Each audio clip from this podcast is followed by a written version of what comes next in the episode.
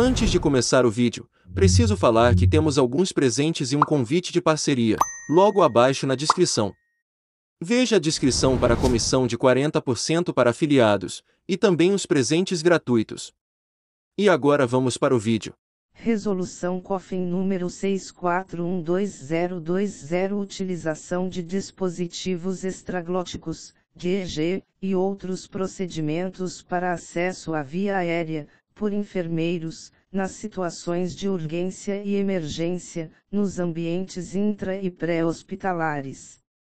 O presidente do Conselho Federal de Enfermagem COFEN, em conjunto com o primeiro secretário em exercício da autarquia, no uso de suas atribuições legais e regimentais conferidas na Lei nº 5.905 de 12 de julho de 1973, bem como pelo regimento interno da autarquia, aprovado pela Resolução COFEN número 421, de 15 de fevereiro de 2012.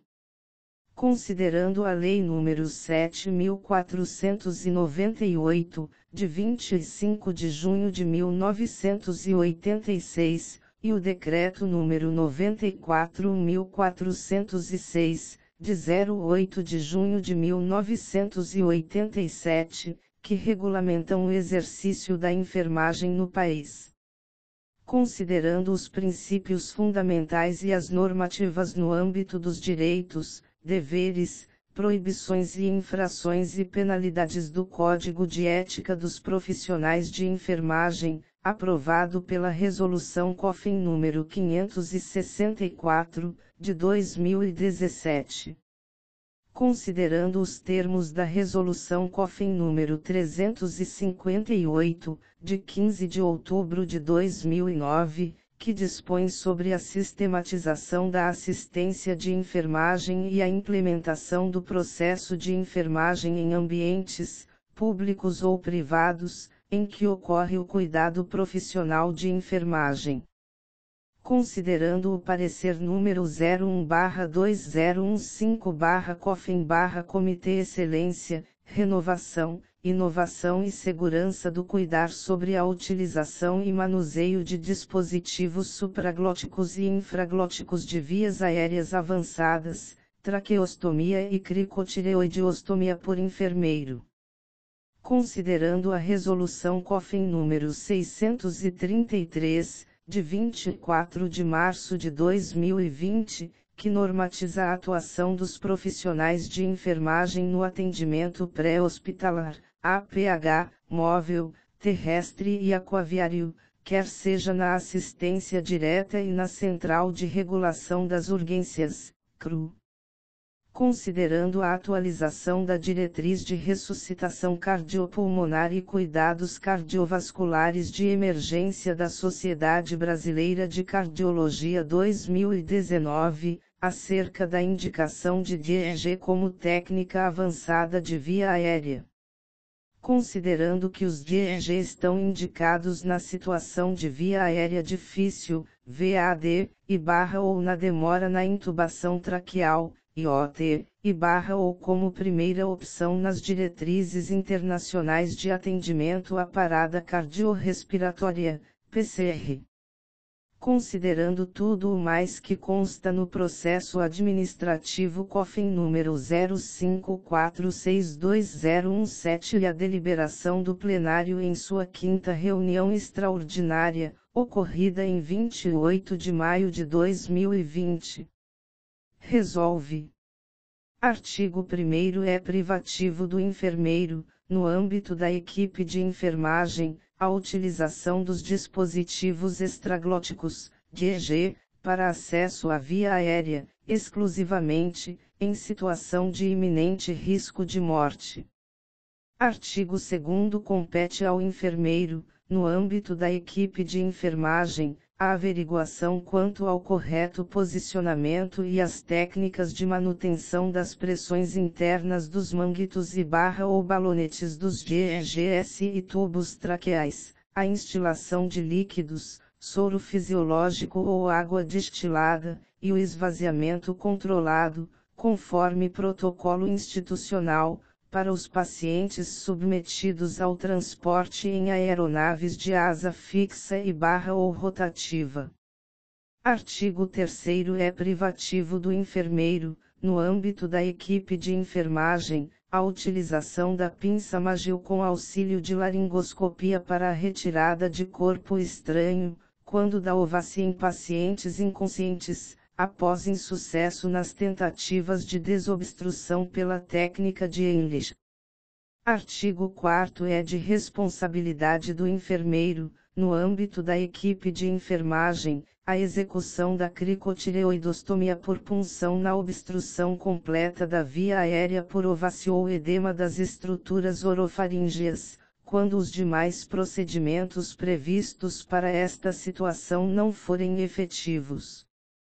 Artigo 5 Para a execução dos procedimentos constantes nos artigos supracitados, o enfermeiro deve estar devidamente capacitado, por meio de curso presencial com conteúdo que inclua teoria e prática simulada. Artigo 6 Os enfermeiros instrutores de cursos de capacitação para os procedimentos normatizados nesta resolução, devem, e possuir especialização na área de urgência e emergência ou outras afins que contemplem na matriz curricular o conteúdo relacionado aos procedimentos acima, ou segunda ter experiência prática comprovada na utilização de dispositivos extraglóticos, DEG, e cricotireoidostomia por punção. Parágrafo único. É proibido ao enfermeiro ministrar cursos referentes aos procedimentos normatizados nesta resolução a profissionais que não possuem competência legal para executá-los, técnicos barra auxiliares de enfermagem, bombeiros militares, bombeiros civis, socorristas, entre outros similares. Artigo 7 Para o pleno exercício dos procedimentos normatizados nesta resolução, deverão ser estabelecidos protocolos e respectivas capacitações, assim como materiais e equipamentos, destinados a melhores práticas e segurança dos pacientes e equipes. Artigo 8 A realização dos procedimentos deverá ser executada no contexto do processo de enfermagem. Artigo 9 integra a presente norma o anexo contendo definições de termos e de procedimentos relacionados com o objeto desta resolução. Anexo da Resolução COFIN número 6412020 Definições de termos e de procedimentos. Para efeitos desta resolução, considera-se e dispositivos extraglóticos, DEG Os DEGS podem ser classificados em duas categorias, dispositivos supraglóticos, DSG, que se situam acima e envolvem a glote, por exemplo, máscara laríngea e via aérea perilaríngea, e dispositivos infraglóticos, DIG, ou dispositivos retroglóticos, DRG, que passam atrás e além da laringe para penetrar na porção superior do esôfago, por exemplo, tubo combinado traqueoesofágico, tubo laríngeo. Os modelos indicados para emergência são aqueles que permitem a passagem de uma sonda gástrica por uma via alternativa no corpo do dispositivo, para esvaziamento do conteúdo gástrico.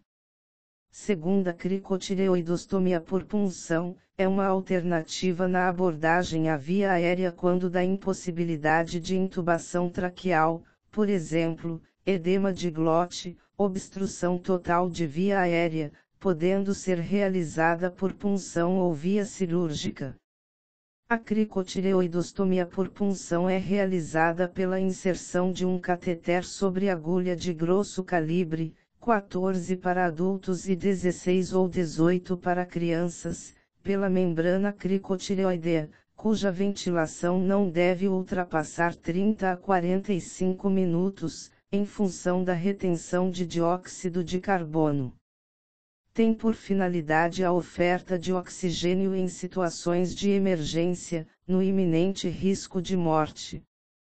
Terceira manobra de English, técnica de desobstrução de via aérea que consiste na compressão do abdômen de uma pessoa com obstrução da via aérea por corpo estranho, ovaci, parcial ou total, com a vítima ainda consciente, podendo ser realizada com a vítima em pé ou deitada. O tratamento para ovacia em lactentes é realizada com golpes fortes no tórax posterior e compressões na porção anterior da caixa torácica. Quarta pinça Magil é um instrumento metálico, não cortante, que tem seu uso indicado, entre outros, para retirada de corpo estranho da via aérea, quando visualizado. Velaringoscopia é um procedimento onde se utiliza um equipamento denominado laringoscópio, que tem por finalidade a abertura da via aérea e visualização da laringe e anexos, para introdução de um tubo endotraqueal e barra ou retirada de corpo estranho com utilização da pinça Magil. E agora preciso falar que temos alguns presentes e um convite de parceria, logo abaixo na descrição. Veja a descrição para a comissão de 40% para afiliados, e também os presentes gratuitos. Inscreva-se no canal, compartilhe, e clique no sininho. E vamos começar a nossa parceria e aproveite os presentes.